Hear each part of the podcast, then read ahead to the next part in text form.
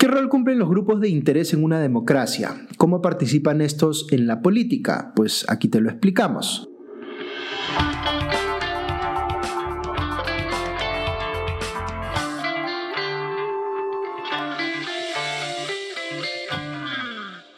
Bienvenidos a Hablemos de Política, un podcast de Comité de Lectura y la Fundación Conrad Adenauer en el Perú.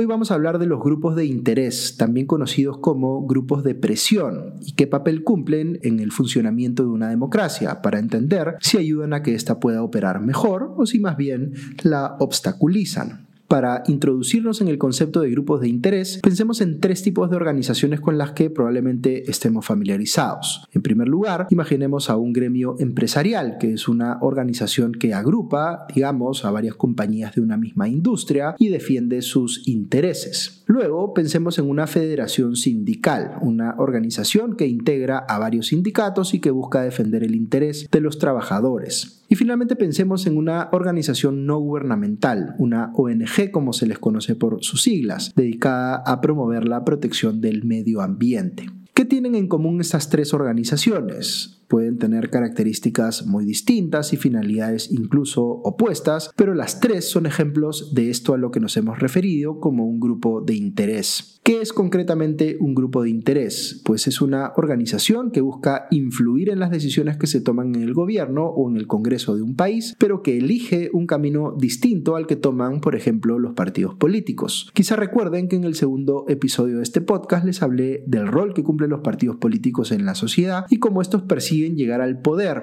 compitiendo en elecciones. Es decir, no buscan influir sino ser ellos directamente los que tomen decisiones desde el poder. Es lo que típicamente nos viene a la mente cuando pensamos en hacer política, pero los grupos de interés también hacen política, solo que de otra forma. Lo que normalmente hacemos las personas cuando vivimos en sociedad es organizarnos en grupos. La familia es, por ejemplo, un tipo de organización muy importante, pero hay muchos otros. Las personas podemos decidir relacionarnos por todo tipo de razones. Podemos tener aficiones comunes, ser parte de un mismo club deportivo, digamos, o podemos querer juntarnos con quienes han estudiado o ejercen la misma carrera que nosotros y conformar un colegio profesional para que esa institución nos represente y pueda defender nuestros intereses. A medida que una sociedad se va haciendo más y más compleja, van apareciendo más y más formas distintas en las cuales las personas se organizan en torno a intereses o preferencias en común. ¿Cómo es distinto esto de un partido político? Pues digamos que los partidos políticos, en teoría, deben tener una visión que cubra los distintos aspectos que son relevantes si es que se quiere gobernar un país. Tienen que tener gente experta en defensa, en política económica, en salud, en educación, en fin, en muchos temas. Necesitan, por tanto, una mirada amplia de las cosas. Y por otro lado, deben desarrollar una destreza muy particular, que es la de saber ganar elecciones para precisamente estar en la posición de poder implementar esa visión desde el poder. No pasa lo mismo con los grupos de interés. Estos pueden tener un objetivo muy puntual, como, digamos, luchar contra el abuso contra los animales o promover un cambio muy específico en una política pública, como, digamos, lograr que se prohíba el uso de un determinado químico en la producción de alimentos. Su visión es mucho más acotada que la de un partido político y, por tanto, la forma de alcanzar su objetivo no es necesariamente compitiendo en elecciones para llegar al gobierno, sino convenciendo al Congreso o a algún ministerio o a una agencia estatal para que aprueben aquello que quieren ver convertido en realidad. Ahora, si bien la característica principal de un grupo de interés es influir en las decisiones del gobierno o del Congreso, sí hay formas de diferenciar a unos grupos de interés de otros. Por ejemplo, los especialistas distinguen a los grupos de interés seccionales de los promocionales. Veamos por qué lo hacen. Los grupos de interés seccionales son aquellas organizaciones en las cuales no cualquiera puede ser un integrante, sino solo quienes cumplen con determinadas características. Por ejemplo, el Colegio de Abogados está integrado por abogados, no por médicos ni por eh, arquitectos. El sindicato magisterial está compuesto por profesores, no por otro tipo de profesionales. El gremio de empresas turísticas no tiene bancos o compañías mineras. Estamos hablando aquí de grupos que, por decirlo de alguna manera, se reservan el derecho de admisión.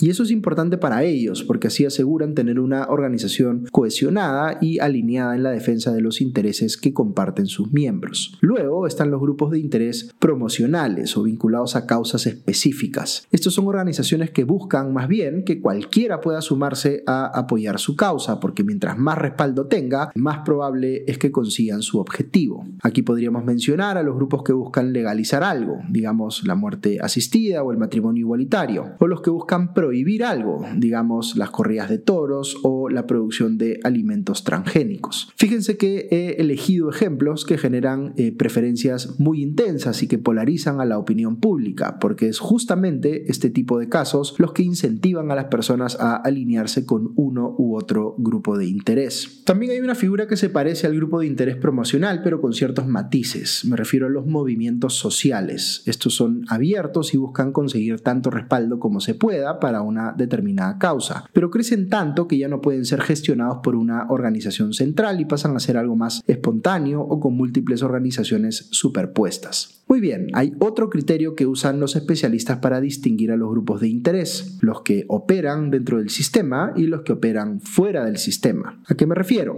Imaginemos que en el Congreso se está discutiendo un proyecto de ley que tiene que ver con cuestiones laborales. Lo que normalmente ocurriría es que la comisión respectiva en el Parlamento le pediría opinión sobre este proyecto a los gremios empresariales y a los sindicatos laborales para incorporar al debate la visión de la industria y la de los trabajadores eso significa que gremios y sindicatos en este caso son grupos de interés que están dentro del sistema porque son consultados formalmente como parte del proceso de toma de decisiones en el Congreso, en este caso. Pero imaginemos que mientras se está discutiendo esto en la sede del Poder Legislativo, en las afueras hay una marcha de protesta de trabajadores informales. Estos no están organizados en un sindicato y no son formalmente consultados en el proceso legislativo. Por eso tienen que usar otro tipo de medidas para influir en las autoridades, como la protesta pública. Fíjense entonces que lo que suele distinguir a los grupos de interés que están dentro o fuera del sistema son los mecanismos que utilizan para influir.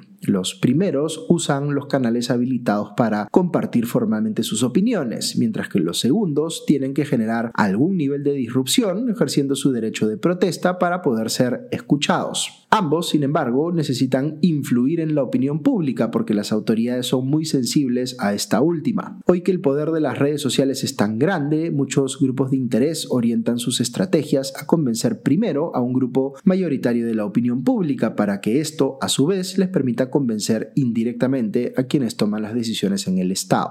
Ahora, les mencioné al inicio que íbamos a discutir en este podcast si los grupos de interés son buenos o malos para la democracia. Y la respuesta corta es depende generalmente tienen un rol positivo, pero este puede volverse negativo. Les explico. Los grupos de interés cumplen un rol importantísimo garantizando que haya efectivamente pluralismo en una sociedad. El pluralismo político, como vamos a ver en un futuro episodio, es fundamental para el funcionamiento saludable de una democracia. Los partidos políticos deben manifestar ese pluralismo, pero se quedan cortos. La existencia de todo tipo de grupos de interés con preocupaciones de lo más variadas y visiones ideológicamente diversas, enriquece el debate público. De manera más específica, lo que hacen estos es producir información que sustenta los argumentos de ambos lados del debate. Y de esa manera pasamos idealmente de una discusión más emocional a una más racional basada en evidencia. Los grupos de interés tienen o también cumplen un rol de fiscalización desde la ciudadanía a los poderes públicos. Para controlar el poder del Estado, la sociedad civil necesita organizarse y en ese sentido es crucial la existencia de grupos de interés que puedan efectivamente contrapesar ese poder. Tenemos ahí entonces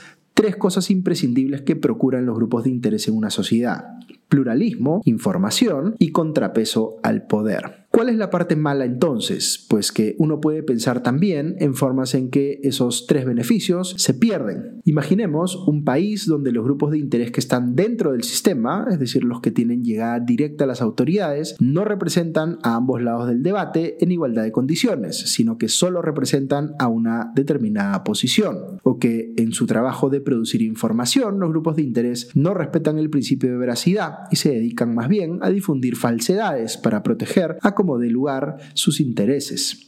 o que habiendo acumulado mucho poder ya no solo no contrapesan el poder del Estado, sino que lo tienen capturado y lo manejan desde la sombra en función a sus propias agendas. Recuerden aquí que el poder de los grupos de interés tiene que ver con los recursos que manejan y aquí debemos incluir no solo la información, sino los presupuestos o los votos que pueden movilizar. Como todo en una democracia, los equilibrios son frágiles y cuesta proteger aquello que verdaderamente importa. Una democracia saludable necesita que existan grupos de interés haciendo bien su trabajo. Gremios empresariales, sindicatos, ONGs de todo tipo, colegios profesionales, asociaciones civiles y demás. Pero ninguno debe controlar por sí solo los resultados del proceso deliberativo. Es decir, tiene que haber competencia real de ideas y planteamientos, pero de eso hablaremos en nuestro siguiente episodio, que es justamente sobre la importancia del debate público en las democracias. Muchas gracias por acompañarnos en este episodio de Hablemos de Política, un podcast de comité de lectura en alianza con la Fundación Conrad Adenauer en el Perú. Si les ha parecido interesante esta información, siéntanse libres de compartirla. También encuentran contenidos como este en la cuenta de YouTube de Comité de Lectura. Que estén muy bien y ya nos escuchamos pronto.